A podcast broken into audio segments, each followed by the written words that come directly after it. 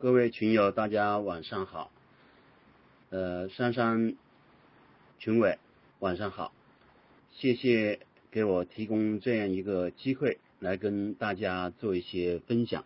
今天我要讲的是题目是基督教与中国文化。这个题目是一个很大的题目。呃，我当然要从一些具体的内容呃着手。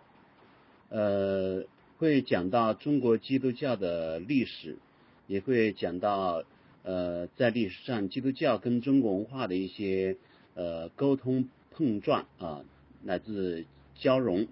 呃也会讲到一些重要的历史人物，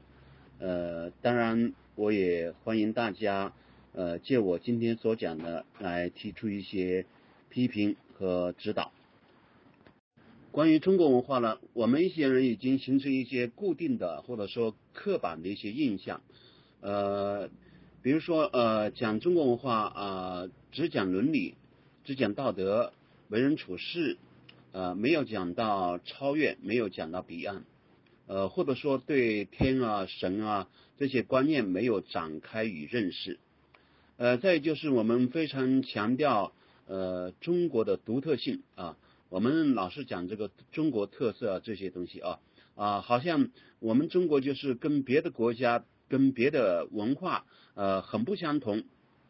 呃，以为中国文化有一种呃很纯粹的呃固定不变的东西呃，或者说一个固定不变的一个核心，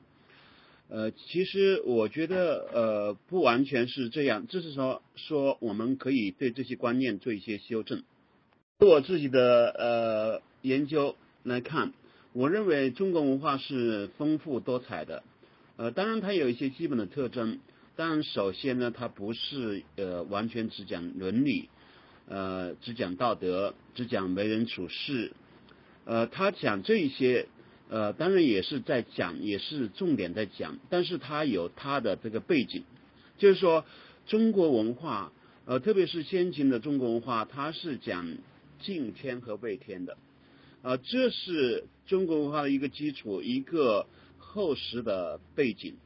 如果把呃儒家的敬天畏天这个背景去掉的话，那这个儒家就不是真正的儒家，也不是一个全面的儒家。当然，中国文化还是以儒家呃作为一个主体啊，作为一个核心的啊呃。那中国话也包括佛教、道教呃等其他啊呃，由于时间的关系呢，呃和学历的有限呢，我就呃不是呃展开啊，只是呃主主要就这个儒家来谈。那么啊，我认为呃文化就像河流一样，呃它在每个呃阶段，就是每个流经的呃地域。它的形态、它的速度、它的颜色，呃，都是不一样的啊。所以说没有固定不变的文化啊。呃，那么河流在它的上游有它的颜色，呃，有它的速度啊，有它的这个宽度。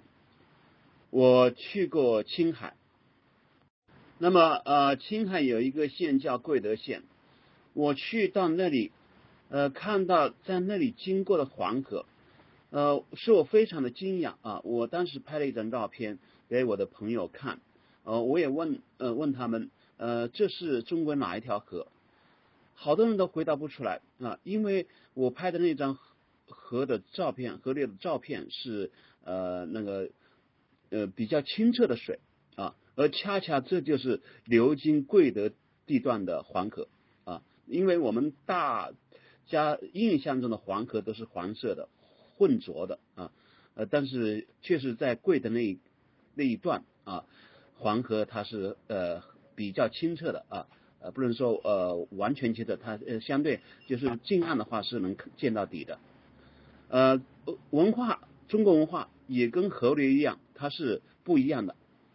文化的上游和文化的中游到文化的下游，它是不一样的啊。呃，今天的我们的中国文化啊，呃，其实也是中国呃这条古老的文化河流的一个延续啊。呃现在的颜色就就跟呃先秦时候那个颜色很不一样的啊。那么呃，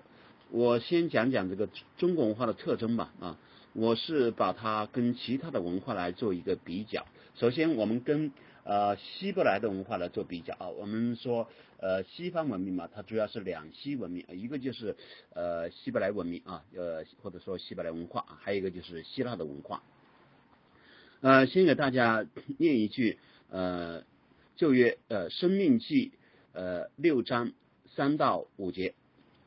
以色列啊，你要听。要谨守遵行，使你可以在那牛奶与蜜之地得以享福。人数极其增多，正如耶和华你列祖的神所应许你的。以色列啊，你要听耶和华我们神是独一的主，你要尽心、尽性、尽力爱耶和华你的神。呃，大家听这一段句子啊。呃，就是可以明显的感到中心呃有一个词语就是呃听啊，呃，所以我们可以用听字来概括希伯来文化的特征啊，可以说希伯来文化它是一个听的文化，呃，他们听什么呢？他们就是呃听来自于上帝的，来自于耶和华神的声音啊，特别呃以色列他们呃地处这个沙漠地带吧，他们啊旁边有看不到什么美丽的风光啊。呃，所以呢，他们就是专心的呃听上面来的声音啊，这是希伯来文化的一个特征。那么我们说呃希腊文化的特征是什么呢？呃，我们知道啊，希腊有一个著名的呃运动会是吧？奥林匹克运动会，现在的奥林匹克运动也是从呃希腊那里呃古希腊那里发展过来的啊。那么呃。奥林匹克运动会主要是供人们去看啊，去人们去去欣赏的啊，用用眼睛去去观赏的啊。呃，那么古代的希腊人他们就崇尚人的这个呃人体的美吧，呃人的这个力量、人的速度的美啊。呃，他们是特别强调这一点的。我们今天看到古代的希腊的雕塑，很多也是呃人体的雕塑啊。呃，像那个制铁饼者等等，呃，还有就是说，我们呃经常去呃罗浮宫的呃要看的几大件，主要是三大件吧啊，一个是那个蒙娜丽莎啊，那是呃达芬奇的作品，另外两件，一个是呃米洛的维纳斯，也就是断臂的维纳斯，呃，那就是古希腊的作品，还有一件是呃胜利女神啊，呃，在那个。购厅里面啊，那个呃楼梯旁边啊，呃，这两件都是希腊的作品啊，呃，可以说啊，呃希腊的这个雕塑它达到一个啊高贵的单纯、静穆的伟大啊这样一个呃很高的境地，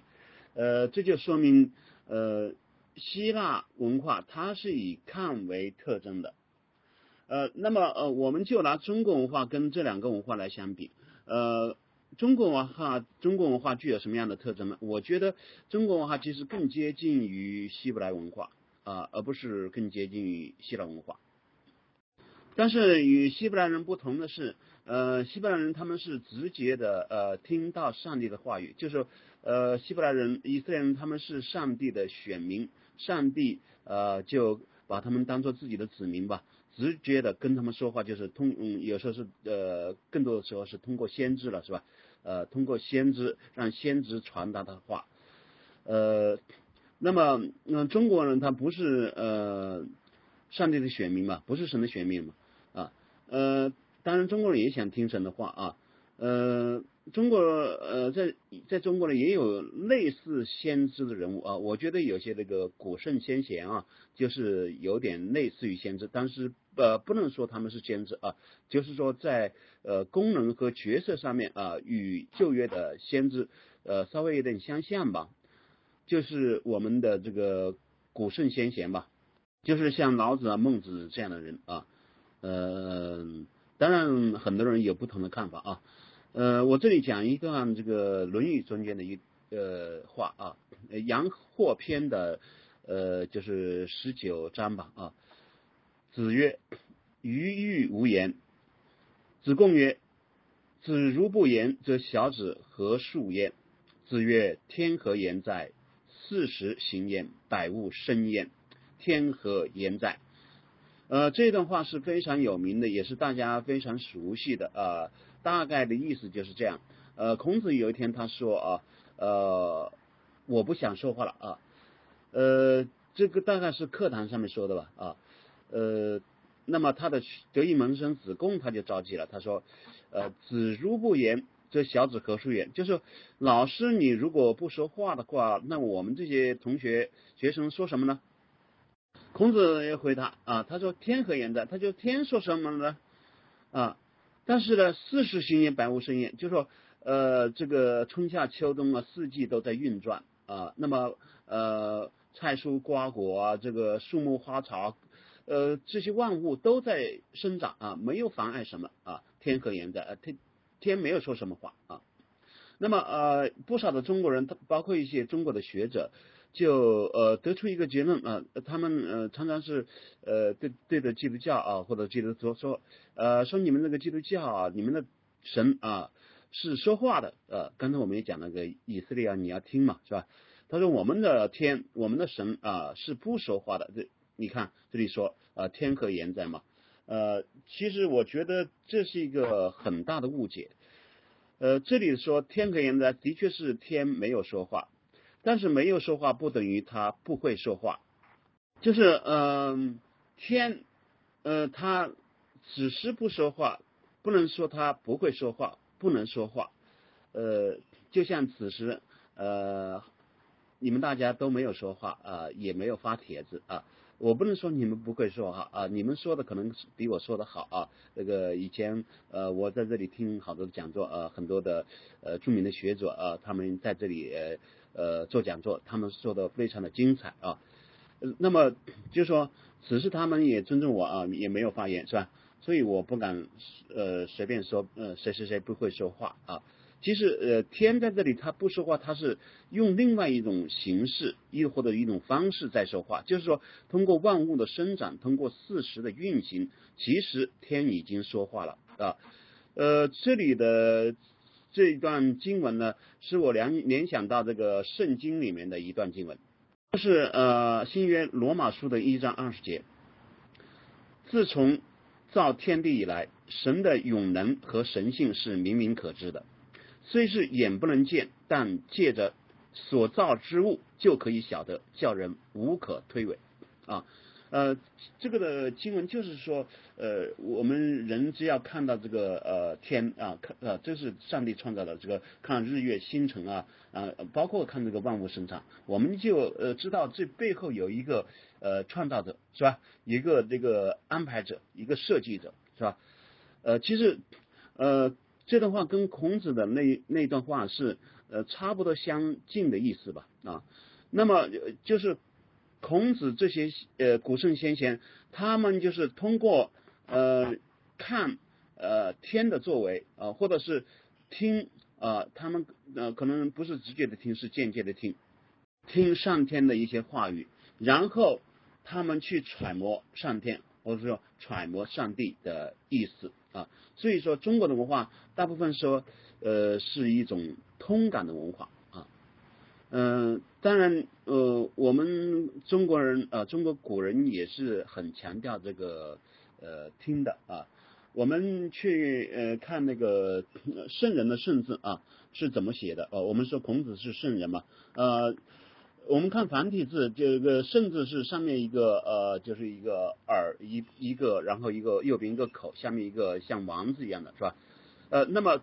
呃，在甲骨文和金文里面，呃，它的字形也是有一个呃很大的耳朵，呃，有一张呃很很大的口啊，就是说这个“甚”字，它至少是跟人的耳和呃口这两个器官是呃有密切关系的。在《说文解字》等呃中国的个古代的字典中也说，这个肾声是相通的啊，肾人的肾和这个声音的声是相通的啊。那么呃，好多人好多文字学家他们解释就是呃，应该是呃，圣人就是他听到了天命啊，然后用他自己的口把这个天命来传达的这样一个人啊。呃，孔子在那个《论语》中间也说了，君子有三位啊，为天命，呃，为大人，为圣人之言啊。你把这句话呃和刚才我们讲的这一句联系起来啊，你就明白圣人是什么了，圣人是什么意思了啊？呃，其实呢，他他就是跟呃旧约啊希伯来呃中的先知有一些相似。这里还有一点呃，我要提醒一下大家，就是呃，我们说呃，孔子这里讲的都是天嘛，是吧？呃，为天命啊，包括这里这个呃，讲这个天和言哉啊，还有其他地方说这个呃，天生得于鱼啊，黄腿其如鱼河，是吧？呃，讲这个祸罪于天，无所导也啊。他所说的天呢，其实就相当于今天的这个呃基督徒心。中的这个 God 哦，或者说神啊呃，另外一点要注意的就是，呃，孔子和先秦的人物所说的神，其实不是今天基督徒心目中的 God，或者今天基督徒呃说的神啊，这是特别要注意的啊。呃，这里呢，我就要讲一下中国的这个神的呃来源，因为现在很多人对这个呃。神和天啊，这个含义有些误解啊。不少的学者认为，呃，孔子是一个无神论者，至少是一个不可知论者啊，根本不是一个无神呃，不是一个有神论者。因为他们呃的依据是《论语》中的的话啊，主要是这么两句，一句就是“子不与怪力乱神”啊，这是别人对呃孔子的一个描述。还有一句话是孔子自己说的，他说：“呃，敬鬼神。”而远之啊！我想这两句话大家都是非常熟悉的啊。很多人就是以此呃认为啊孔子是呃无神论者啊呃好像听起来是这么回事啊，但其实这是一个很大的误解啊，而且是很多人误解了啊。那么我们就讲讲这个呃中国人的神的观念是怎么来的。中国人认为这个呃人死了之后就都变成鬼了啊。那么，呃，人又分三六九等啊，有这个呃芸芸众生，也有那些呃呃功高盖世的那种呃英雄人物，是吧？呃，那么人们舍不得这些呃英雄人物啊，特特别是道德高尚的英雄人物啊，他们去世啊，在他们死后啊，就把他们奉为神啊。我去过中国很多地方，从南到北，从东到西，呃，我看到中国好多地方都有一个庙。这个庙就是什么庙了？就是关帝庙、关公庙啊。其实关公他是一个历史人物，是吧？呃，这个我们看《三国志》《三国演义》都知道啊。那么由于他啊特别呃忠、特别义啊、特别讲义气啊，所以被人们呃看作是忠义的化身。那么后来的人们在他死之后啊，就把他呃奉为神或者化为神啊。呃，其实中国的这个神呢，好多都是呃这样来的啊。呃，当然现代的，就是说也有些把一些呃嗯当代的一些英雄人物，包包括雷锋啊，或者一些什么牺牲牺牲的战士啊，呃，把他奉为神的也有啊。当然，包括把一些领袖奉为神的也，这个在在一些地方也也可以看到啊。啊，那么就是这么回事。还有就是一些超自然的精灵也被奉为神啊。我们说那个泰山，呃，都有每每年就是以前那个皇帝啊，这经常要搞那个封禅大典啊。呃，那么泰山有泰山神啊。那么呃，那个我们看那个新报之烟，那个河里面有河神是吧？啊呃，甚至一个呃树上啊，它树成了精也有呃，也把它奉为神。呃，再看这个“子不怪力乱神”，这个“怪力乱”三个字，呃，都是带有贬义的，呃，怪是吧？那么呃，奇奇怪怪的啊，乱是犯上作乱了，对吧？啊，力啊，那是武力、暴力啊。其实这几个字都带有贬义的，他把这个神跟这个三个贬义词联系到一起，其实这个神就是并不怎么高大。啊，并不是怎么高尚啊，就是说，他他是跟鬼呃联系在一起的，所以古代的这个神啊，就是呃跟鬼差不多的啊，不是我们今天那个就是说基督徒啊敬拜的那位呃至高无上的独一无二的神啊，所以这点是要特别搞清楚的，啊，要不然我们就是呃头脑里一锅浆浆糊了啊，我们什么就搞不清楚了。子不语怪力乱神的真正含义就是说，孔子他是不呃不相信不崇拜那些呃小神小鬼的啊，他唯一崇拜的就是那个上天啊，呃不说上天是呃独一神吧，至少是至上神，他是至高呃无是无无无二的无无上的啊至高无上啊，那么呃这点我们就是要注意一下啊，接下来我们讲讲这个。呃，基督教呃传入中国的历史啊，特别是呃与中国相文化相遇的呃所结出的一些成果啊。那么呃最早基督教进入中国是在呃六百三十五年呢，那是唐朝的时候呃阿罗本把呃景教当时叫景教啊带入中国啊，呃但是呃由于呃这个后来那个唐武宗灭佛啊，把这个景教也一块灭了。当然，元代也有这个呃基督教啊进来啊，当时叫耶里可文教啊，呃这些也没有真正扎下根来啊，所以我们也都不去详细的讲它啊。现在呃在呃泉州啊，我们看到有一些那个呃景教的啊，包包括耶里可文教的一些遗迹啊，呃真正基督教进入中国并且扎下根来的是在明代末年啊。那就是说，以啊利玛窦啊龙门坚他们这些人啊为首的传教士，他们把基督教啊带入中国，而且把呃这个教呢，嗯，就是真正的这跟中国的人的生活啊联系起来，并且流传下来了啊。目前在啊一些著名的呃档案馆、一些图书馆啊，收藏了很多的汉语的基督教文献。细的数字我们就不太说了。呃，就是说一些主要的收藏机构是收藏了有两千二百七十七部这个汉语基督教的文献，呃，比较著名的书目有费赖兹的《在华耶稣会士列传》及书目啊，还有钱存训的《近世印书对中国现代化的影响》啊。那么呃，利玛窦他是呃，就是说最早一批啊来中国的传教士啊。他的主要著作有《天主十义》《交友论》《基人诗篇》等等啊，我说的都是用中文来写作的啊。呃，他跟呃他的学生徐光启还翻译了一本数学书，叫《几何原本》啊。呃，可以看到那时候的这个传教士，他们的知识、他们的学问是非常的渊博、非常的深厚的。利玛窦他是意大利人。呃，他也像中国人一样，呃，取了一个字啊，中国人都有名有字嘛，他也取了一个字叫泰西。呃，他本来是意大利马切拉达人啊，马切拉达是一个名不见经传的一个小城市啊。那么由于出了利玛窦，现在他是是呃为呃世界呃很多人所知啊，扬名四海了啊。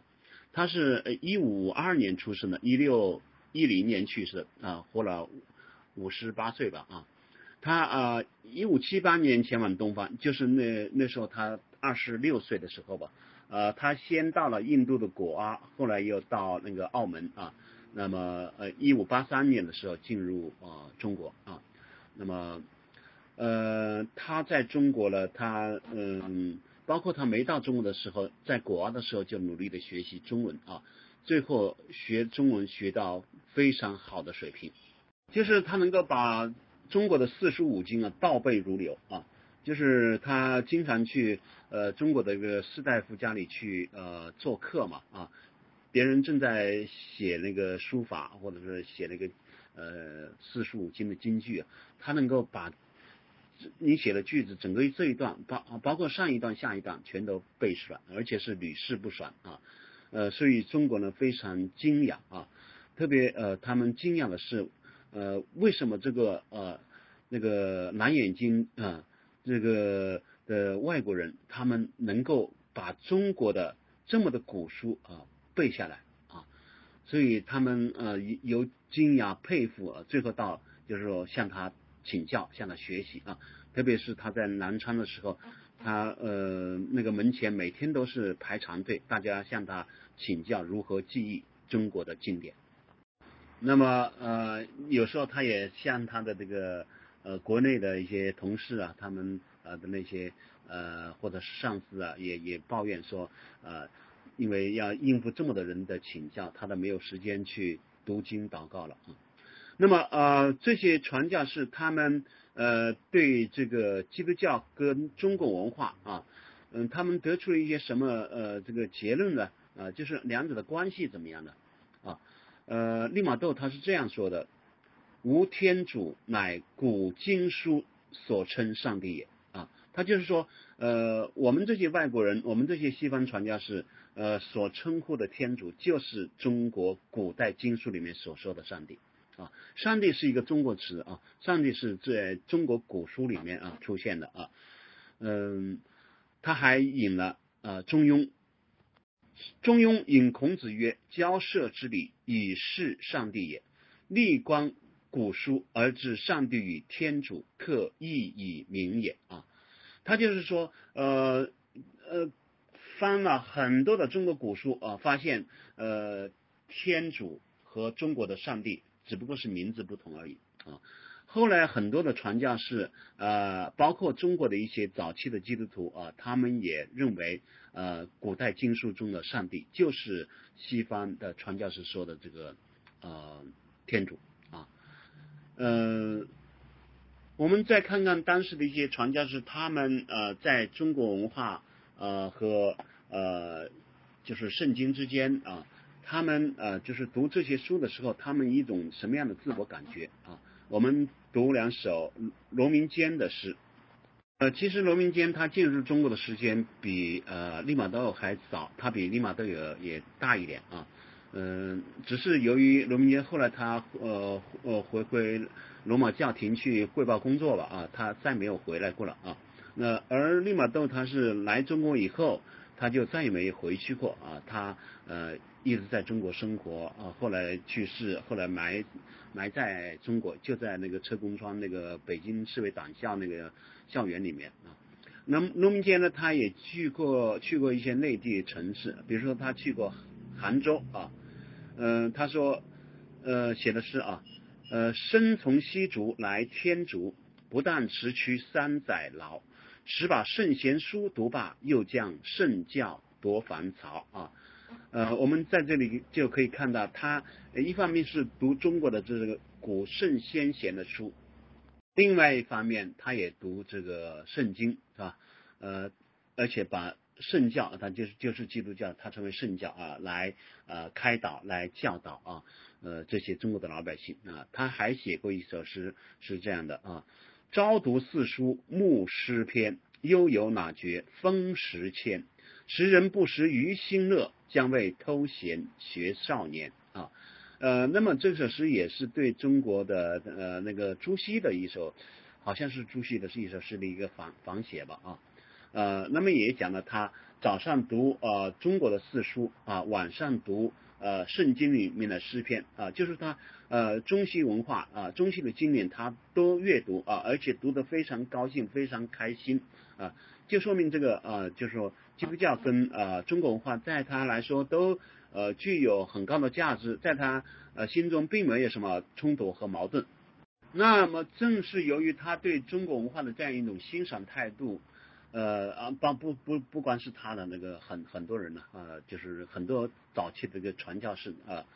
呃，他们就呃融得了呃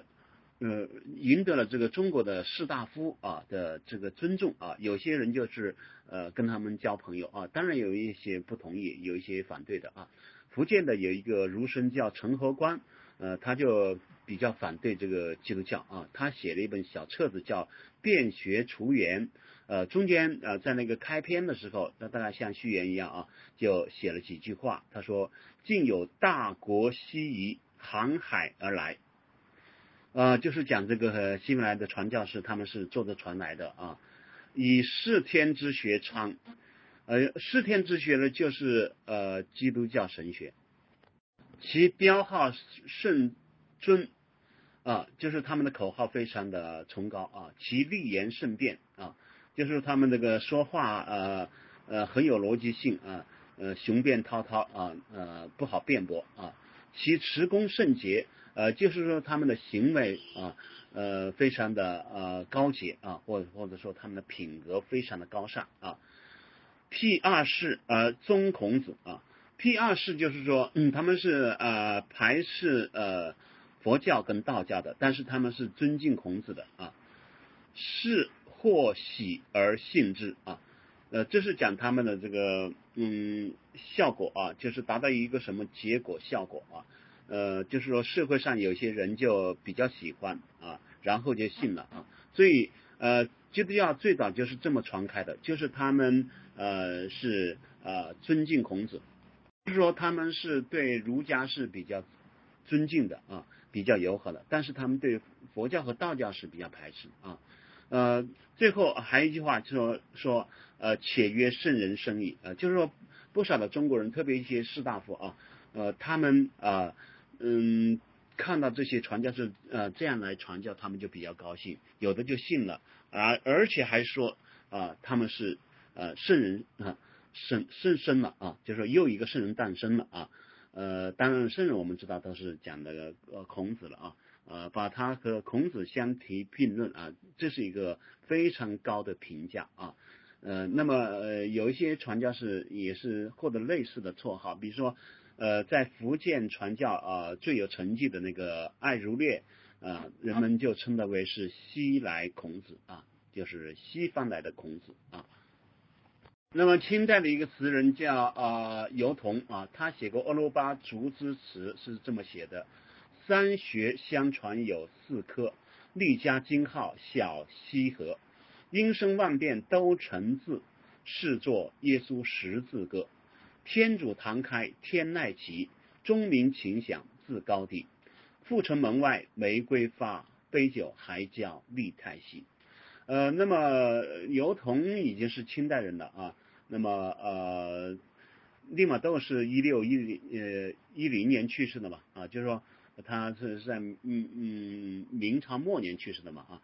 呃，刘同去利玛窦那个时候去世已经几十年了。但是他们那时候很多知识分子还一块，呃，在阜成门外他的利玛窦墓地来来祭奠这个利玛窦，呃，可见利玛窦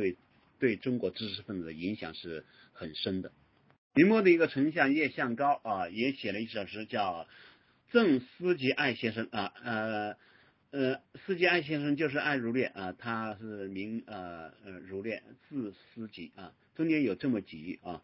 呃，言慕中华风，生气无如理。著书多格言，结教皆名士啊。就说这个艾如略，他是说，呃，我到中国来是我们呃是呃羡慕向往呃中国的文明啊。我我们呢，然后我们讲的道理呢，啊，很多跟儒家的道理是呃非常契合的啊。而且说这个艾如略他是呃著书立说啊，很多的格言警句啊，而且结交的都是。呃，当今的名士可以说说，呃，唐孝有鸿儒吧，往来五百里。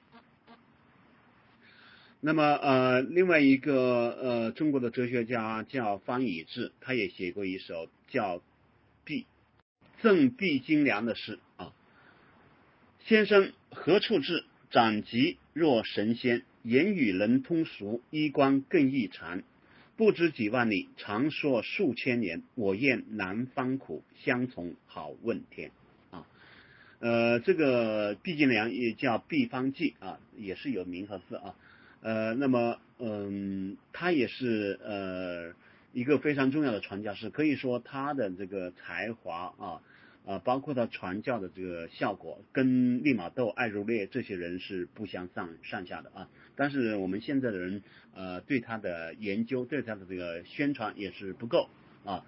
所以呢，呃，大部分人还不不太知道他啊。当然，这首诗里面就去讲他这个，呃，他呃说的话，呃，能够跟我们的这个俚语、呃俗语啊都能够相通。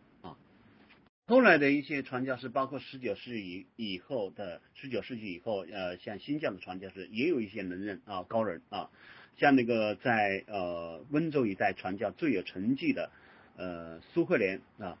他啊就把圣经翻译成温州话啊，温州话是非常难懂的啊，我经常去温州，我我我前不久刚刚从呃温州呃呃去了回来啊，我还是一句温州话都听不懂啊，但是他能够把圣经翻译成啊温州话，的确是非常了不得啊。那么呃这些呃传教士们他们在呃很多方面都有呃很高的呃建树啊，包括在文学方面啊，在呃。他们把基督教的这个思想跟中国的文化结合方面，他们留下了很多伟大的成果，甚至是文学史上的呃一座小小的高峰吧啊呃我们知道那个明清之际那个很多的这个章回小说是吧啊那时候的传教士就开始用章回小说的形式来写小说啊。呃，有一个法国的传教士，被称为是国王数学家，叫马若瑟啊。他写过一本小说叫《儒教信》啊。呃，儒当然是指儒家的，呃，信就是指基督教啊，教就是沟通交流嘛啊。他认为呃，儒家要跟基督教要有一个很好的沟通交流啊。那么呃，这个小说有六回，它是严格的按照中国。呃，章回体小说啊来写的啊，他其中写了呃主要写了这三个人物啊，一个是呃一个进士叫司马慎，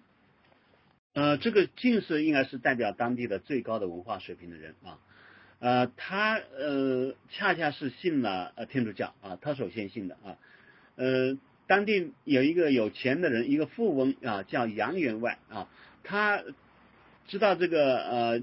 司马慎进士信了教之后，他非常的恼火，非常的反感，呃，他自己也不好出面，他就叫了当地的一个呃举人啊，叫李光啊，呃，去呃指着这个呃呃司马慎啊，就去向向这个司司马慎啊发难啊，就是问他为什么背叛了孔子啊，信奉了天主教啊。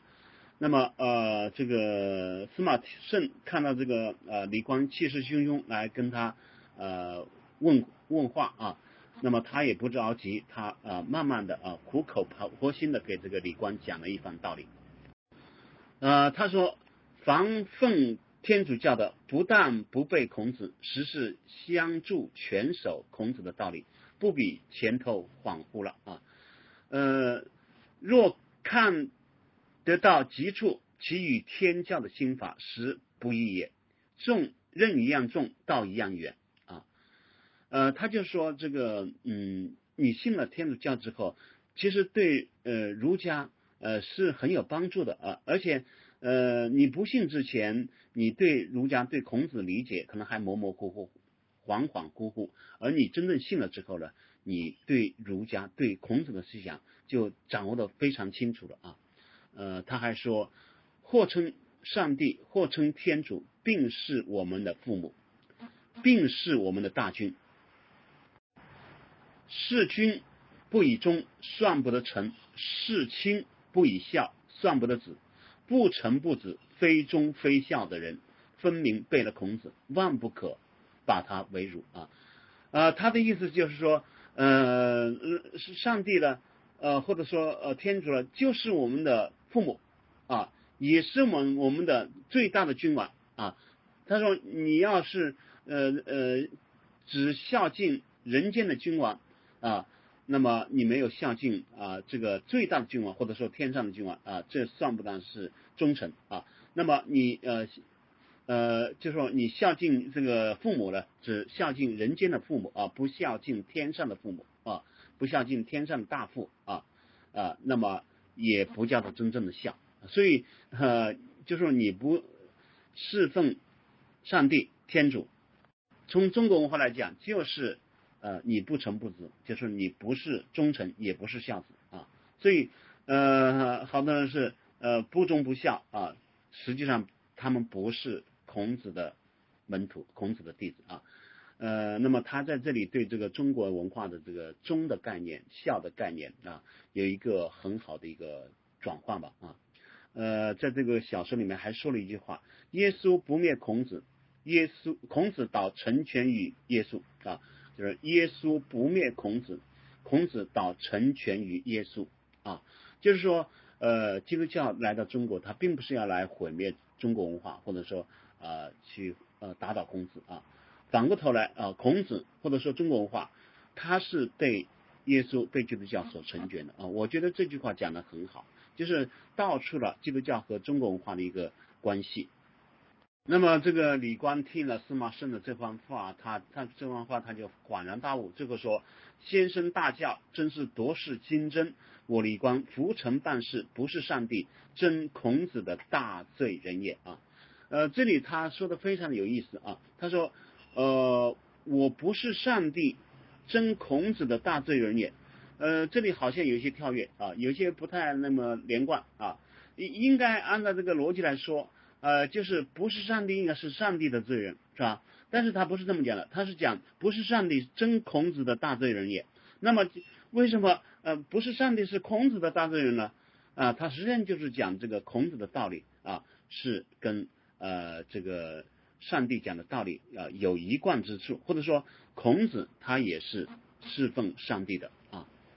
呃，这就是转了一个大弯啊。那么他对中国文化，特别是对儒家文化有一个重新的解释。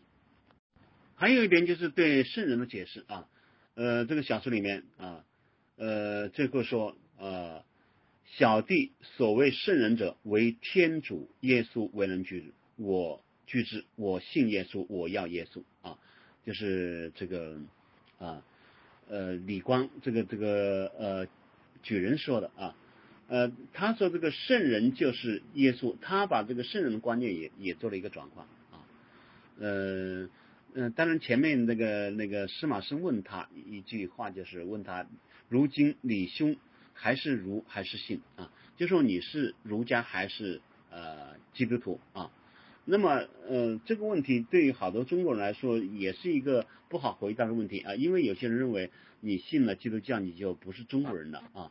呃，好长一段时间都是呃呃有这样一种观念，其实到今天很多人也是呃这么认为的，嗯，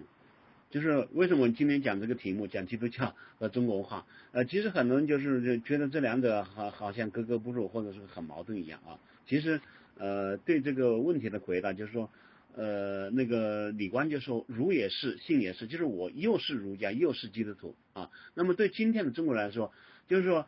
呃，你可以说我又是中国人又是呃基督徒，这个是没有嗯没有关系的啊。包括你的文化身份分，当然我们现在呃这种也谈不上是这个儒家了啊，呃只是说受中国文化的影响啊。呃，下面我们再讲讲这个对圣人的理解啊。那么他这里讲这个呃这个圣人就是耶稣基督啊，呃因为呃那个。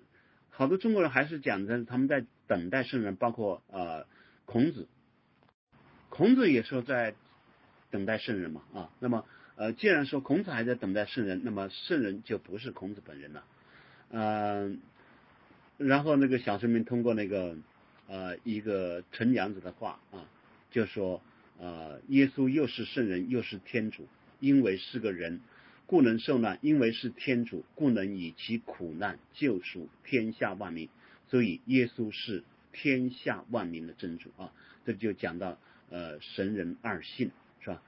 呃，孔子在生前他并没有呃称自己是圣人啊。在《论语硕篇》有这么一段话：若圣与人，则无其感；亦为之不厌，诲人不倦。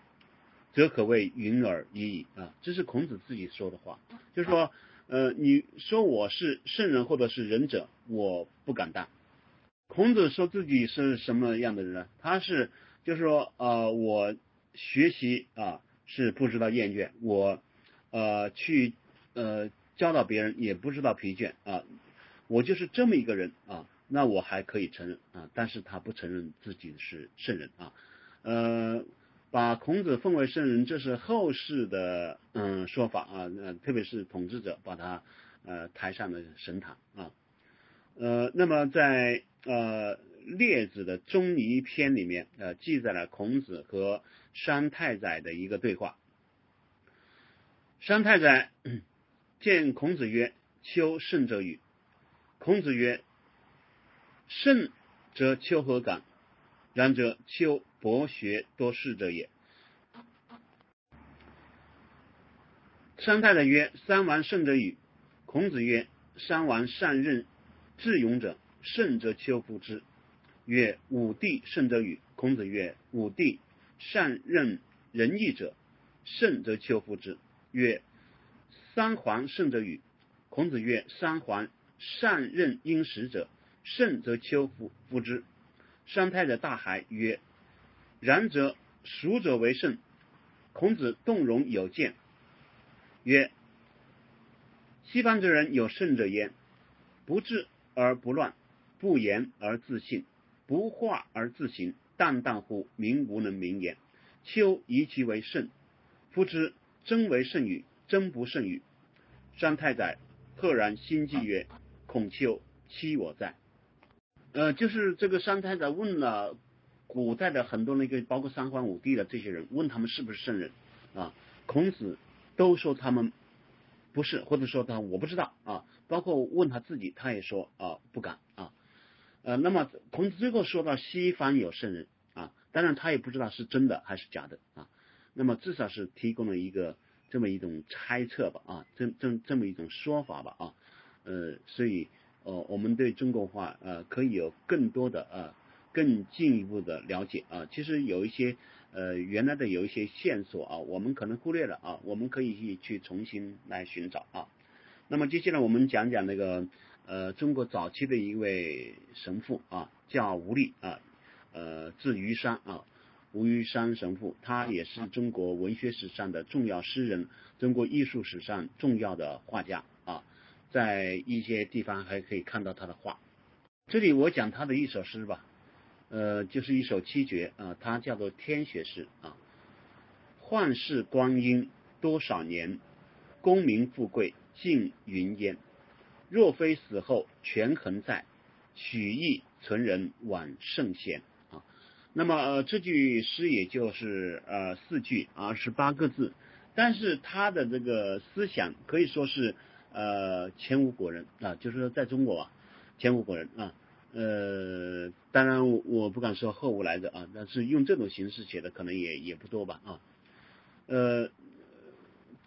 他可以说是超越了中国人的所有的梦想啊，一个是中国普通人的这个追求啊梦想，呃，另外也超越了中国的知识分子啊，包括儒家的这个高尚之士的这个呃理想追求或者说理想认可。那么普通中国人追求的什么呢？就是富贵嘛，对吧？呃。就是我们平时这个逢年过节，我们见面问好，就是恭喜发财嘛啊。那么呃，富跟贵稍微还有点差别啊。就像现在呃，有些那个有钱的人，那个 CEO 什么呃大财团的总裁什么什么，他们也进一些名校啊，能搞个这个呃博士文凭啊，或者是捐一个博士文凭，或者是读个什么呃上个什么班嘛，上个是什么学吧，多少跟那些。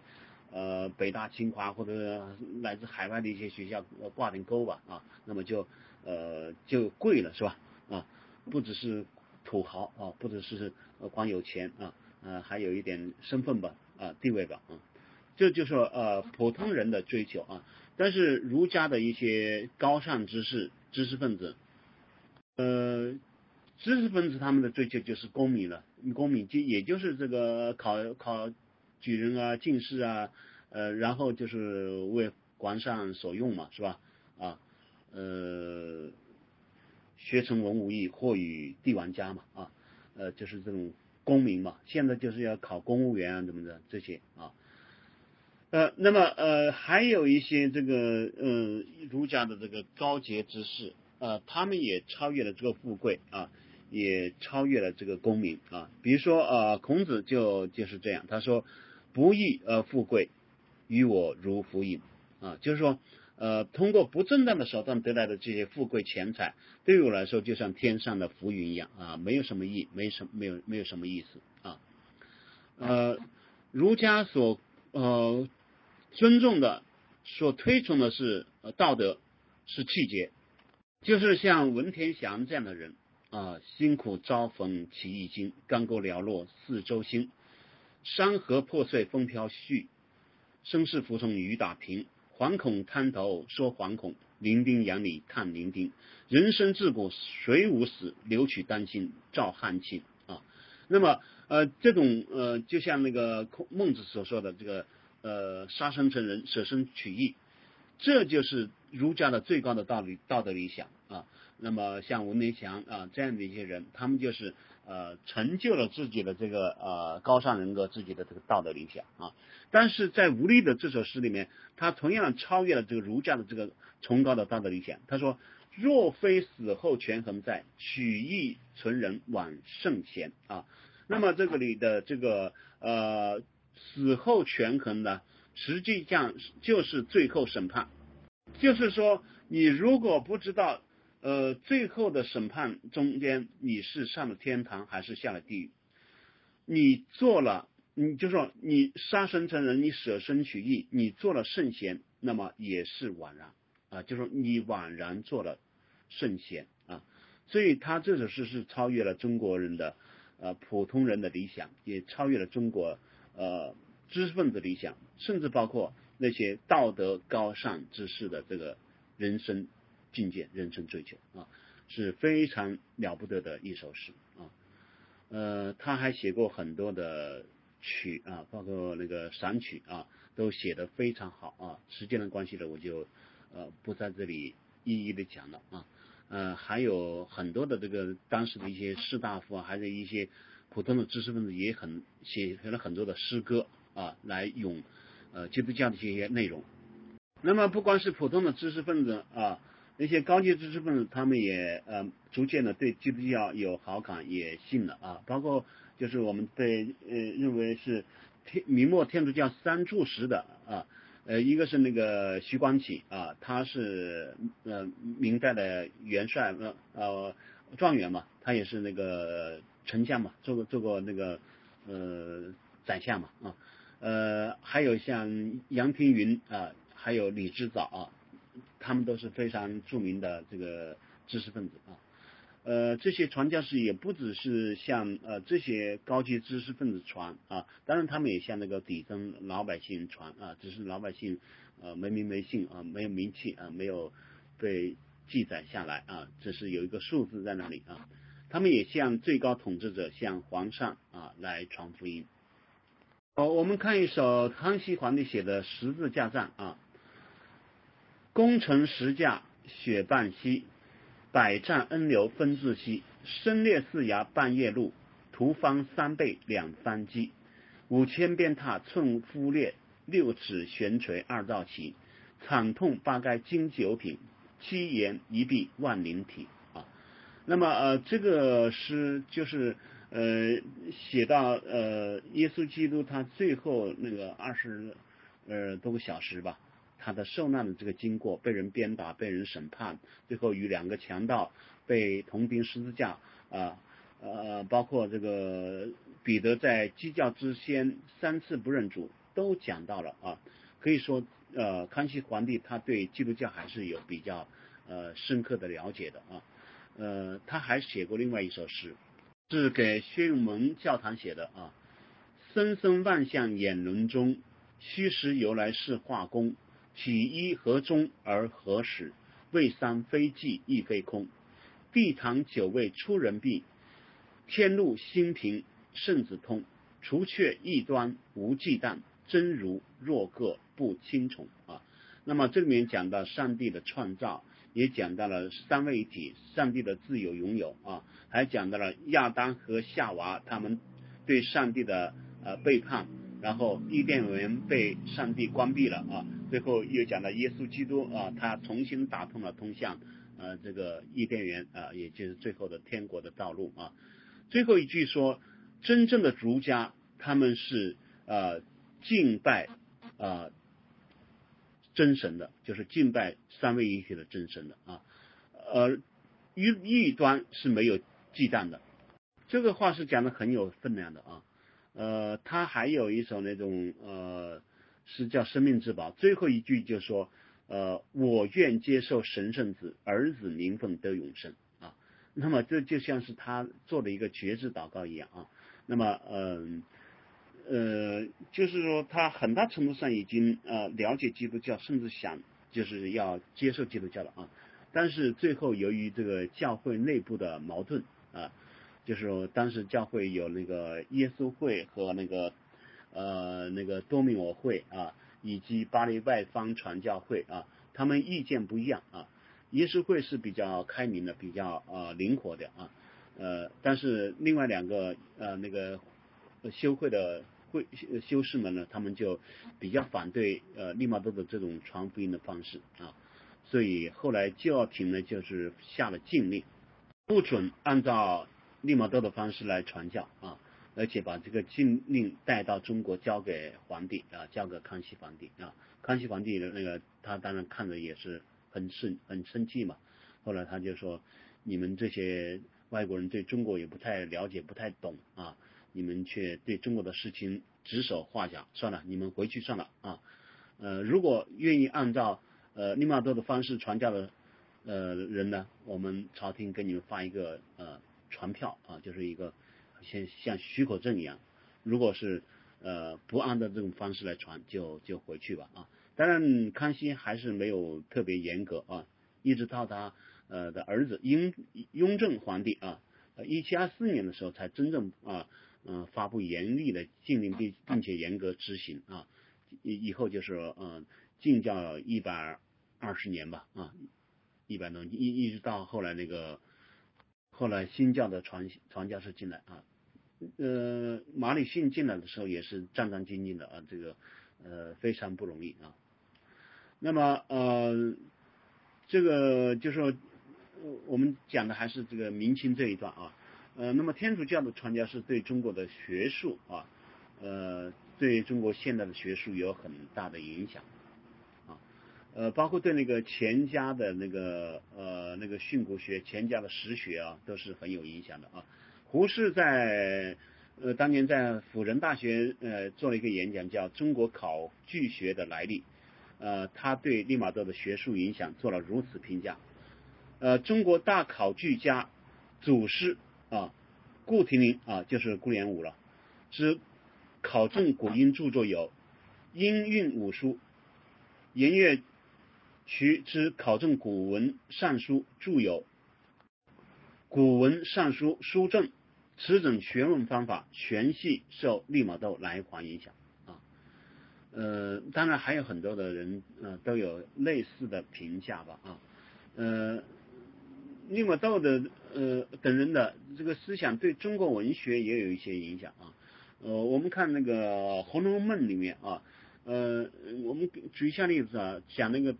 林黛玉的《葬花词》吧，呃，里面有一句说“愿奴斜下生双翼，随花飞到天尽头”啊，呃，那个。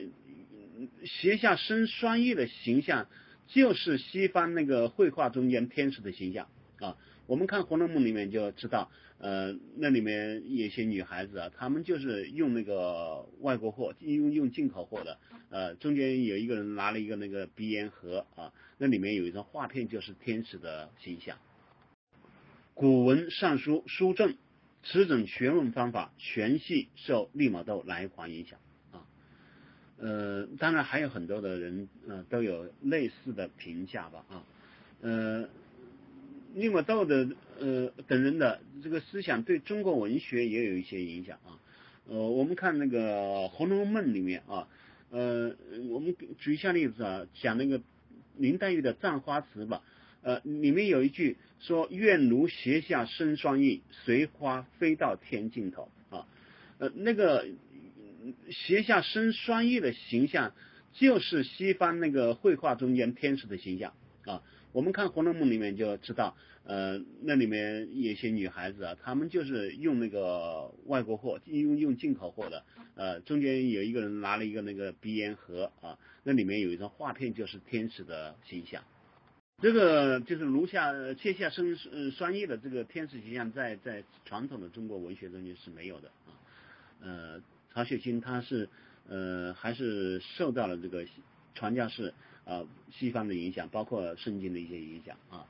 那么呃在那个第五回呃虚花物里面也讲呃闻说到西方宝树换婆娑上结的长生果啊，我觉得这里这个西方宝树可以呃呃说这就是创世纪里面说的生命树，长生果就是生命树上的果子啊。在启示录中中间啊也提到过啊，我必将神乐园中的生命树的果子赐给他吃，在河这边和那边有生命树，结十二样果子，每月都结果子，树上的叶子乃为医治万民啊。呃，那么这是呃《红楼梦》。当然，《红楼梦》的整个的那个构思，整个的思想，它那个意象，呃，跟传统文学就是有一些不一样啊。他的确，他那个思想要高出一个层次啊。呃，他写的那个佛，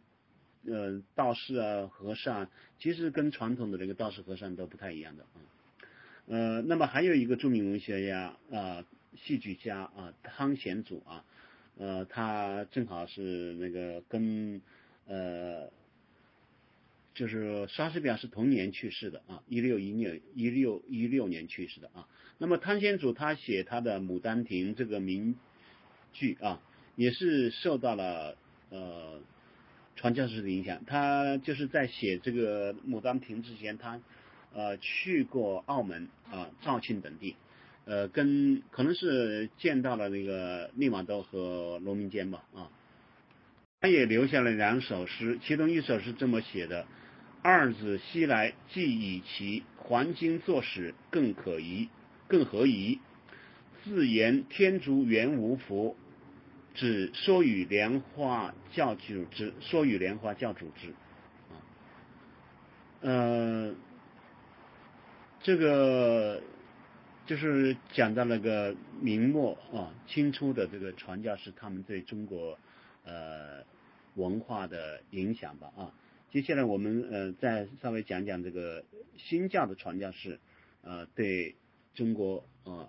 人，特别是对中国文化的影响。我们知道，呃第一个来华的新教的传教士就是马礼逊啊，马礼逊他也是啊非常的呃喜欢中国文化，也是开始呃努力的学习中国文化啊。不过他来的那个时候，就是中国已经是闭关锁国了啊。呃，朝廷是禁止外国人进来，也禁止呃中国人教外国人说呃中国话。呃，他的老师呃就是说来教他学汉语的时候，每次带两件东西，一件就是呃一双绣花绣呃一一双布鞋吧啊，呃一件就是一粒毒药啊，呃因为你要是被呃官兵发现了，你就要说。我是来给他卖鞋子的啊，如果实在是呃搪塞不过去，你你就要要要服毒自尽啊，免得株连家人，是吧？呃，马里逊呢，他还是非常认真的，非常努力的学习汉语啊，呃，他呃最早就是把中国的《三字经》和有还有《大学》翻译成英文，啊，又把《圣经》翻译成中文，呃，他的那个翻译本叫呃《神天》。圣书啊，他还编过一本呃大的词典《华英字典》啊，那个是依据康熙字典来呃做的啊，那么比康熙字典要厚啊三四倍啊，呃有有几千页啊，可以说是呃当时的一部关于中西文化的百科全书啊，也是双语对照的啊，呃非常的了不起啊，呃。那么新教现在留下的文献呃比天主教的文献更多啊，呃，那么在十九世纪七十年的时候，呃那时候的出版物就已经达到了一千多种啊，那么呃在呃一八七六年的费城世博会上就有一千多种，那么那么在二十世纪初。啊，管学会的呃，就是管学会是一个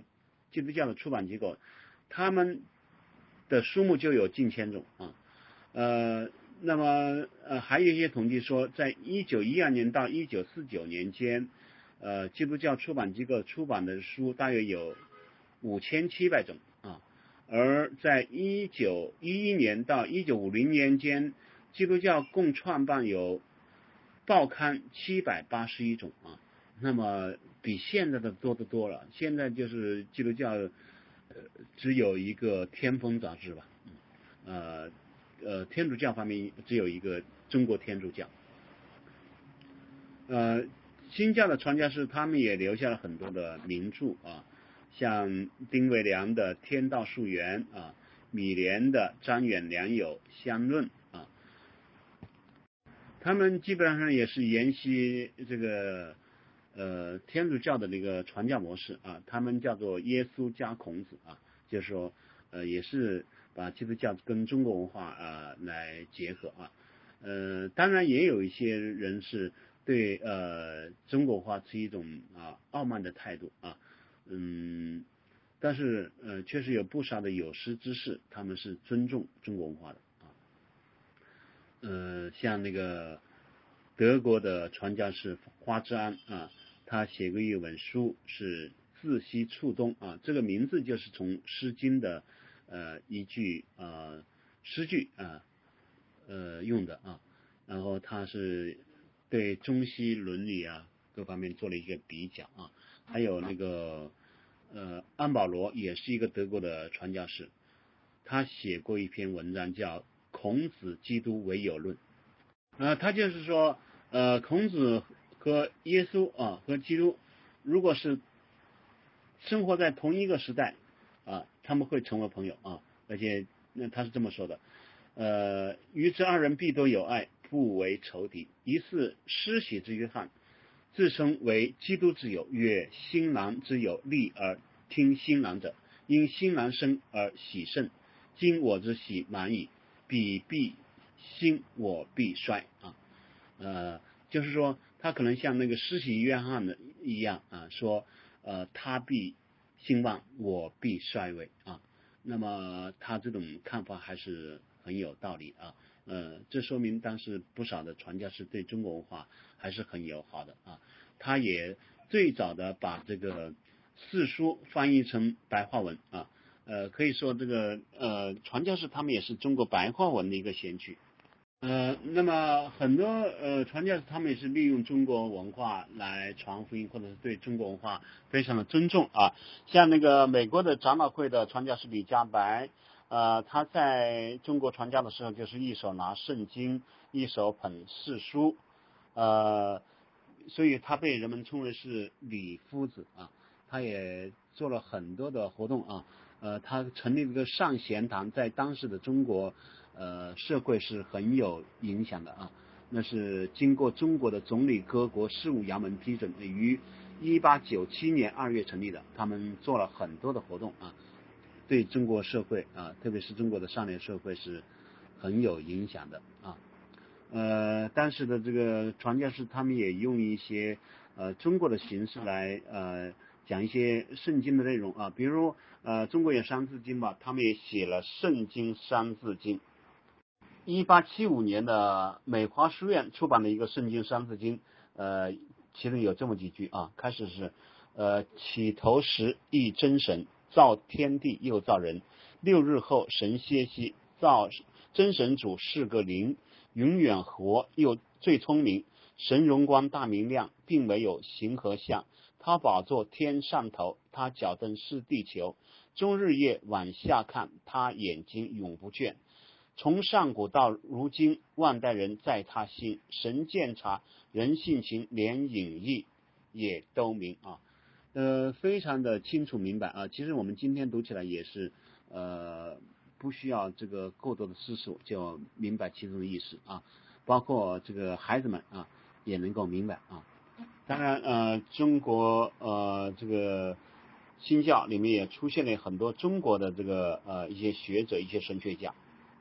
呃，像那个呃天主教这个吴金雄啊，这个。呃，基督教的这个呃吴雷川啊、赵子腾啊、韦卓明啊、刘廷芳、王志新、范碧海、谢富雅等等啊，那个天主教就是呃吴金雄啊、那个陈元啊、啊马相伯啊这样一些人啊，都是非常有贡献的人啊。呃，我们这里提一下那个吴金雄他翻译的呃那个就是说圣咏意义吧啊。他是用那个中国古诗词，呃的那种题材啊翻译圣经啊，特别是翻译了一个就是说诗篇啊，呃非常的呃呃雅洁吧啊，让中国这个呃，特别是文人画士啊，呃，他们读起来非常的呃舒服，非常的呃有味道。呃，我们知道圣经的那个诗篇，呃，第一篇呃开始几句就是说，呃，不从不从恶人的计谋，呃，不占罪人的道路，不做亵慢人的座位啊。那么呃，这个吴敬雄的翻译是这样：长乐为君子，为善百祥吉，不邪无道行，耻与群小利啊。那么它完全是一种意义啊，呃呃，而且不是呃完全按照那个原文的那个句子的那个呃那个结构和那个意思来翻，它是。呃，把他那个做了一些呃呃颠倒吧，他不是从反面说，他是从正面说。他说：“长乐为君子啊，这个就是君子是知足常乐的啊，这都是中国文化的一些概念。”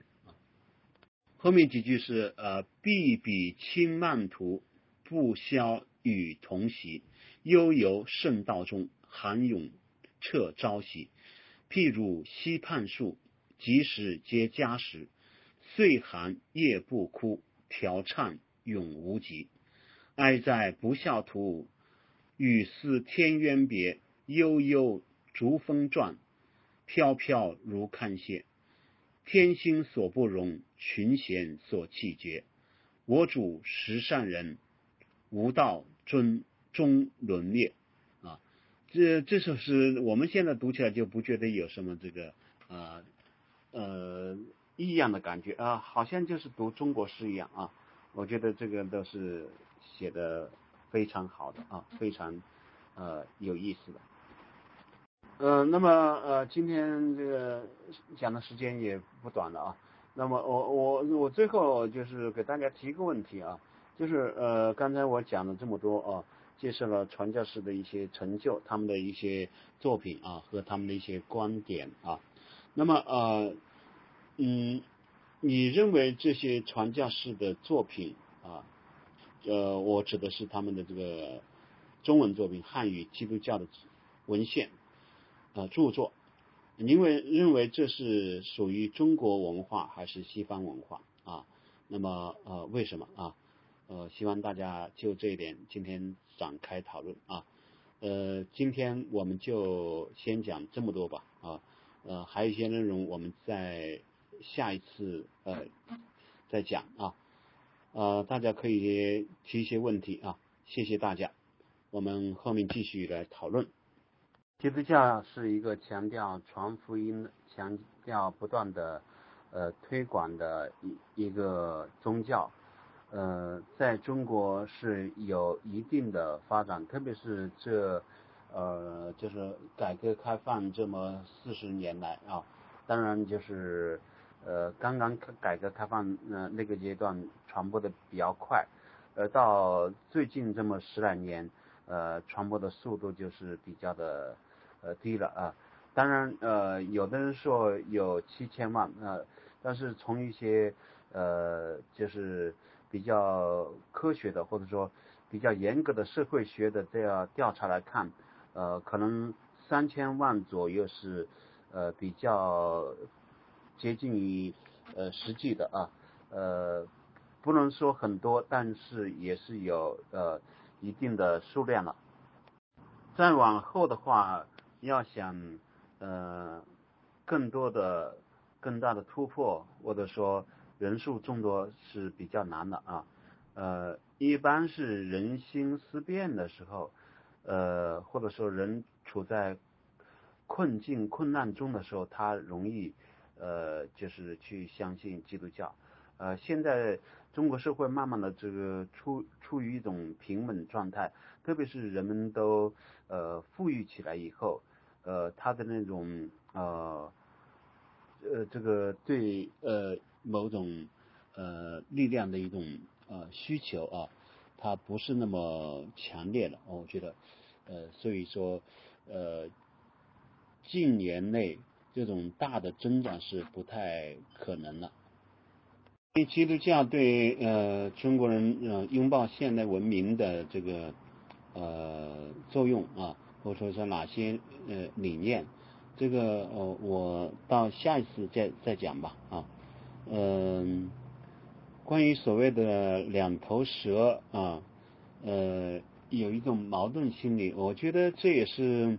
呃我们今天的人一种看法一种评价，呃在当时呃他们呃自己不一定是这么认为的啊，只是说。呃，在他们所处的环境中间，可能会有一些压力啊。呃，就像我今天讲的那些传教士一样，他们呃其实没有在这种呃中国文化和基督教之间呃呃舍此即彼，或者是呃非此即彼，或者是何去何从的这样一种矛盾。呃，其实中国的早期基督徒他们也是一样啊。呃，像那个小说中间讲的那个李光啊，他对呃别人的问题的回答，他也说我也是儒也是信，就是说呃作为儒家和作为基督徒，他没有感觉到什么矛盾啊。呃，早期的那些基督徒呢，嗯，他从他们的内心上面来说啊，他们也没有感到什么矛盾啊。呃，就呃，包括像那个徐光启啊、李子藻、杨廷宇啊这些人，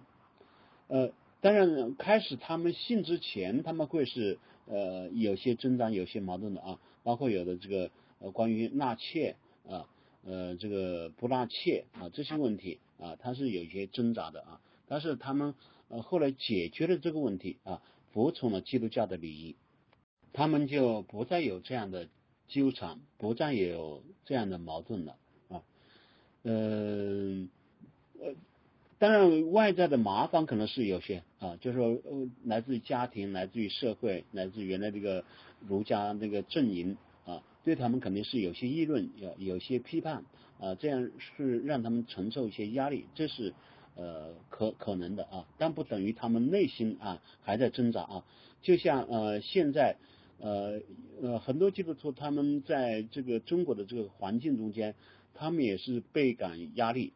啊，或者受到那个呃逼迫，或者是处于一种边缘化的一个呃境地啊。但是嗯，不能说他们内心就一定有呃很大的、很强烈的矛盾啊，呃，或者说这种矛盾不是他们自己本身的，而是外界强加给他们的。不管是在当时的社会还是今天的社会，呃，这个基督徒的一种呃被边缘化啊，可能还是呃存在的，或者说他们所承受的压力还是很大的啊。呃，当然在明末的时候，那个时候嗯，可能还比现在还相对要轻松一些。那时候因为呃那种呃意识形态的压力还是要要要小一些啊。呃，人们在这个思想上还是有呃一定的自由吧，啊，呃，就是至少当时那个呃皇帝啊，明末的皇帝他呃对这个呃宗教他还是有一些好感，包括清初的那个康熙皇帝啊他们的人啊，呃，包括顺治皇帝，他们对基督教是有些好感的啊，所以这个传教士他们或者中国基督徒他们还是有一点自由的空间。还是有一些自由的空间，还是有一些表达的空间。呃，他们也会用他们的著书立说，用他们的一些呃讲论去影响周围的人啊，包括影响一些他们的弟子、一门生，呃，他们的亲人、家人。呃，那么呃，有些人他们是属于也是高官显贵了，所以会。呃，对别人还是有些影响，包括像徐光启这样的人啊，嗯，那么今天的环境啊，呃，有有类似的地方，也有不一样的地方。呃，基督教对中国的现代化的这个促进，呃，这是显而易见的啊。呃，就像中国的呃现代的这个教育是吧？呃，大学教育啊，中小学的教育，还有中国的这个新闻出版啊，呃，还有这个医疗卫生事业啊，还包括这个呃慈善事业啊，呃很多都是由基督教所开创的啊。我们说中国的呃那时候基督教的大学有十三座啊，但是呃他们是中国最好的大学，中国的这个最早的这个西西式的医院也是呃基督教所开办的啊，呃那么还有。很多方面，这个社会的慈善啊、福利啊，也都是基督教所开创的。呃，中国现在已经不是一个信仰真空了，实际上，呃，很多的信仰，各种各样的信仰都进入了中国啊，都在呃争夺这个信仰的空间，或者说信仰的地盘吧啊。呃，除了这个呃五大宗教之外，那就是说呃。基督教、天主教、佛教、道教、伊斯兰教，呃，其实还有很多民间的宗教，以及呃各种呃各样的一些呃有名没名的一些教派都在进入中国，呃呃，包括一些呃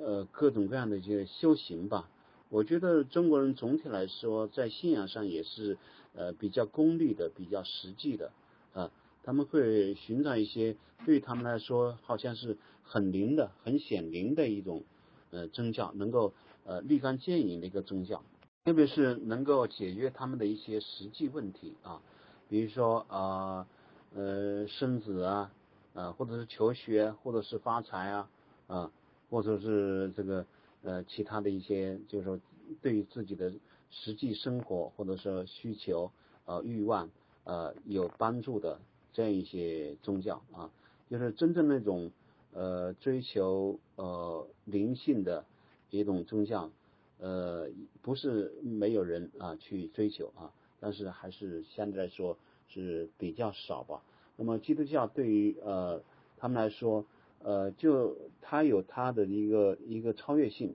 就是它对人是有一种提升，呃有一种呃对人改变的一种要求。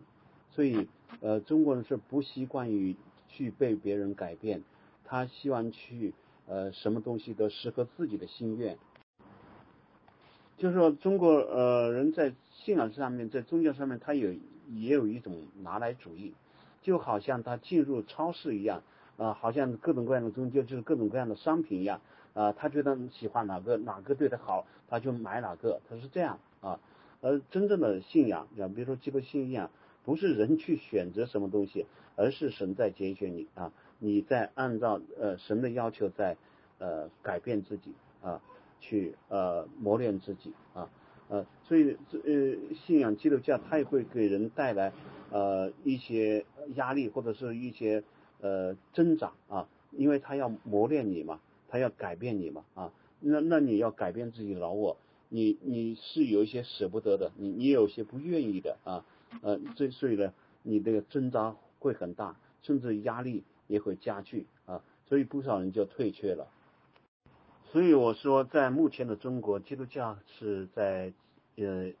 或者说是一种缓慢的增长的趋势啊，不是像人们所说的那样，或者想象的那样，基督教井喷啊，怎么怎么呃多大的规模啊？这个这个这个呃，发展快的一个阶段早已经过去了，那是十年以前的事情啊。呃，那么现在基督教在很多方面，它呃，就是说不占优势的，在那个经济、在文化、在很多方面，它它它不占优势的。再说基督教本身，它呃对这种变化，它的转型还没有真正的完成，呃，所以说它呃面对的呃难题呃困难也是很多，它自身的改变也比较的缓慢，呃，所以。呃，我是认为在短期内是呃很难有一个很大的发展。就目前的中国基督徒的现状而言，他们的这个呃水平也不是太高啊。那么呃有些是呃或者是特别的追求属灵，但是有些不切实际，呃对自己的实际生活的这种改变，它呃不是很大啊。那么也有一些呢。他是呃也摆脱不了呃一种实际的功利的一种呃心态啊一种呃这样一种追求啊，有的还是追求这个疾病得医治啊，追求自己的个人的幸福啊，呃高升啊啊这些东西啊，呃有很大的世俗化的倾向啊。那么，实际上对灵性的追求，或者是对文化的追求，这样的人并不多。呃，精英中的有一部分他们会走向基督教啊，其实呃这个趋势也是呃可以看得出来啊。近年来啊，不止近年来，不就是说十十十一二十年来吧，这个呃也还是有不少精英在向基督教靠拢啊，包括像那个杨小凯啊，这个呃于杰啊。呃，包人人不寐啊，包括现在的这个呃杨鹏啊，什么陈志武啊，他们这些人也是逐渐呃向基督教在靠拢吧，或者说他们在研究基督教这个思想吧，呃，但是呃也有一些呃传统的知识分子，或者是他们呃就是呃就是热衷于这个呃儒家或者是道教、佛教的这样一些知识分子，他们对基督教的。东西还是排拒的，特别是现在就是呃中国呃这个实力的不断的提升，还有呃中国文化热的不断呃加剧，呃所以呃中国的这个人的这个文化意识他的抬头啊，或者说他把中国文化当做了这个呃一种信仰啊，所以这样的话他就把这个基督教当做一种西方文化来排拒。啊，呃，所以这是一个很大的这个误解啊。其实信仰是信仰啊，文化是文化。呃，我今天讲的就是说，呃，中国文化呃并不排斥基督教信仰，同样基督教信仰也不排斥中国文化。但是现在很多人就是呃把信仰当做文化了，把文化当做信仰，呃，这就是呃麻烦了。所以呃他们就可能啊对信仰基督教信仰采取一种敌视和排斥的态度。呃，谢谢这位朋友的回应啊，呃，我觉得他讲的还是有道理的啊。信仰它实际上它是超越的啊，信仰是高于文化的，同时呃，信仰它又能够进入文化，也也可以借着文化呃在文化里面居住啊，借着文化在传播与发展啊。当然，我的问题不是说呃就信仰跟文化呃来讲。他们之间的关系，我是问，呃，这些传教士他们所留下的这些著作，留下的这些作品，应该是属于文化的啊。那么他们到底是属于中国文化还是西方文化啊？呃，这个是要搞清楚的。一个是信仰本身和文化本身，一个是说呃具体的一个人的书籍、一个人的著作，它是属于哪个文化？也不是说这个圣经杂说别的文化，圣经就是圣经。但是就是说，呃，我前面讲这个文化它是发展变化的啊。那么呃，我们即使不不谈基督教啊，我们说中国文化，今天的中国文化，它是不是从古代的中国文化发展下来啊发展下来的？呃，是是不是同一个文化？啊，当然它也有变化，是吧？你不能说。今天的中国话跟呃那个先秦的中国话是一样的啊，但也不能说今天的中国文化呃就不是中国文化了，又变成另外一种啊。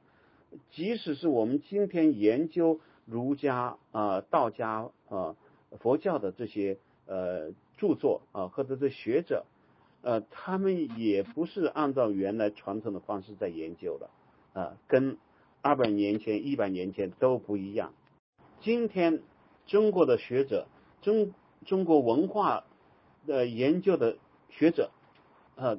多少多多少少都是在西学的基础上来研究中国文化的，没有一个按照传统真正传统的中国呃那个文化传统来研究中国文化的，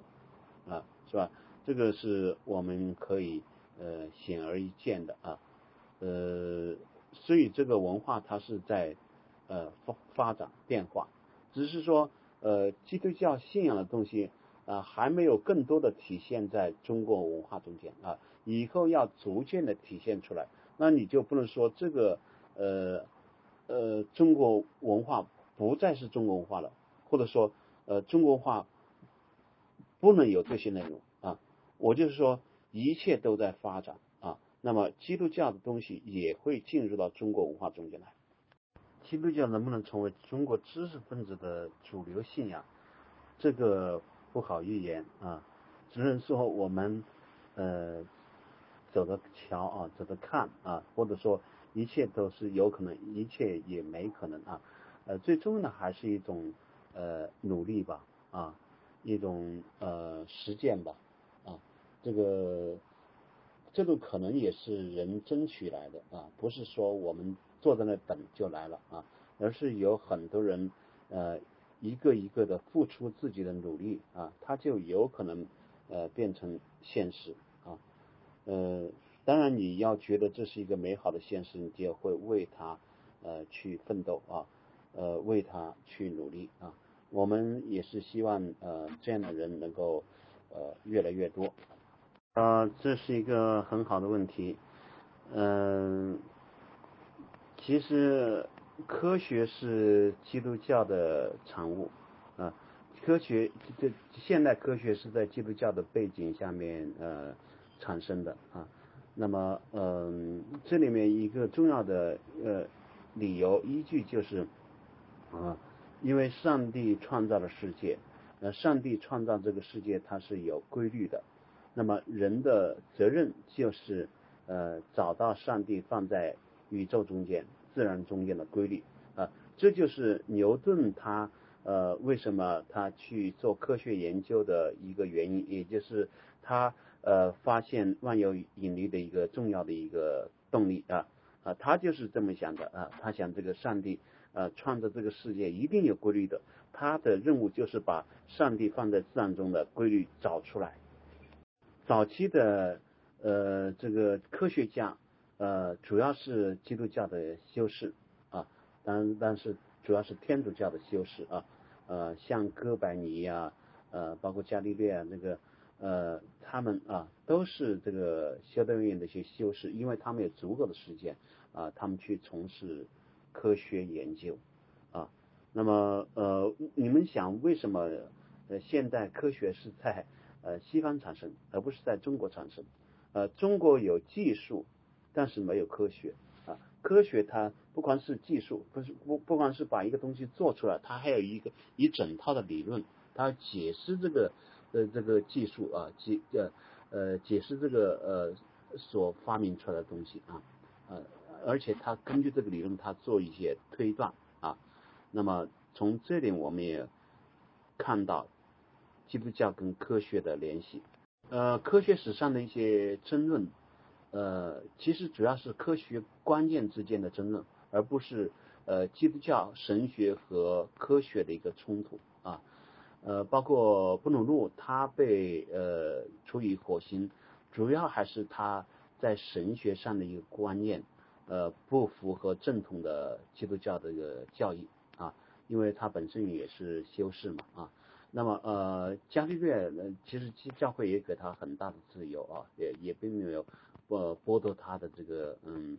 思考的一些权利啊呃当然呃这些呃情况我们可能呃不了解究竟啊呃只是外在的一个了解一个框架呀呃可能就是对这个真正的事实有理解一些偏差或者是有些误解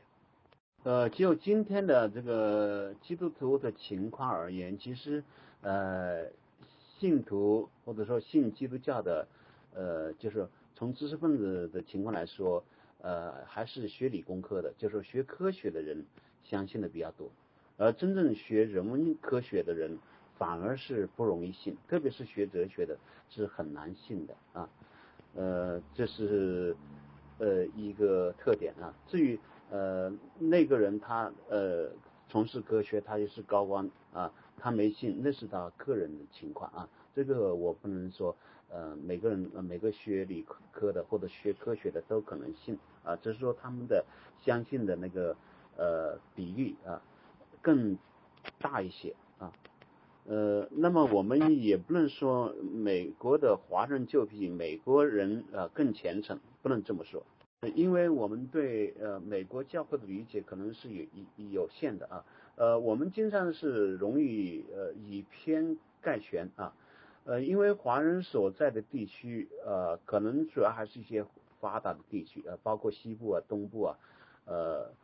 就是一些在呃科技啊、呃文化方面比较发达的地区啊。其实，在呃美国的中部、南部啊，他们有很多传统的基督教的这个社区啊，呃，他们是呃很传统的啊。呃，包括他们的信徒也是非常的虔诚的啊，呃，那么呃，派出宣教士也好，或者说他们呃本身的信仰生活方式也好，也是非常传统的，呃，很有力量、很有热情的啊。也许我们是没有看到啊，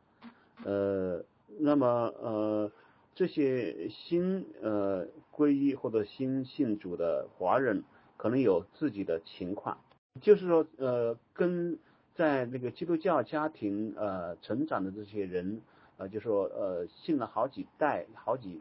呃辈人的这个这些基督徒相比，可能新入的人，他有的可能是呃确实生活中间经历很多重大的变故，或与或者遭遇这个呃灾难挫折啊，他可能确实呃那个得救，他是有一种非常的呃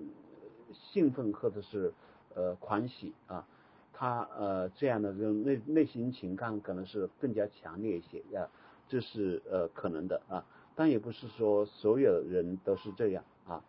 呃还有这种呃热情啊，他能够保持呃多长时间啊，这也是呃要要注意的啊，呃我们是希望有持久的热情，而不是一时的感动。还有看是在什么样的呃教派，就是说呃现在有这个传统的这个呃长老会的教会，呃也有就是呃灵恩派的教会啊，呃那么每一种教派它的这个呃信仰的这个包括礼拜的一些形式，它呃是不完全一样的。可能这个灵恩派的教会，它那种外在的表现。呃，更多一些啊，那么一些传统的教会啊，这个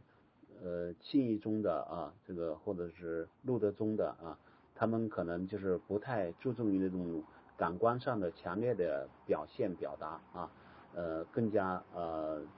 庄重啊，严肃一些啊，呃，灵门的教会可能是更多的一种感官上的激动，呃，这个每个教派是有区别的，呃，信仰的内容。它是一致的，但是呃，信仰的这个具体的表达形式、组织形式，它是带有地域和文化特征的啊。嗯，那么在呃基督教的历史上也有过希腊化的阶段啊，就是呃，应该说最早基督教它是在呃希伯来文化中间呃产生和传播的，后来它要进入这个呃，就是说希腊罗马文化啊，那么。它就有一个希腊化的一个过程啊，其实其实上呃就是说基督教呃的神学主要是借助于希腊哲学的一些概念来建构的啊，同时呃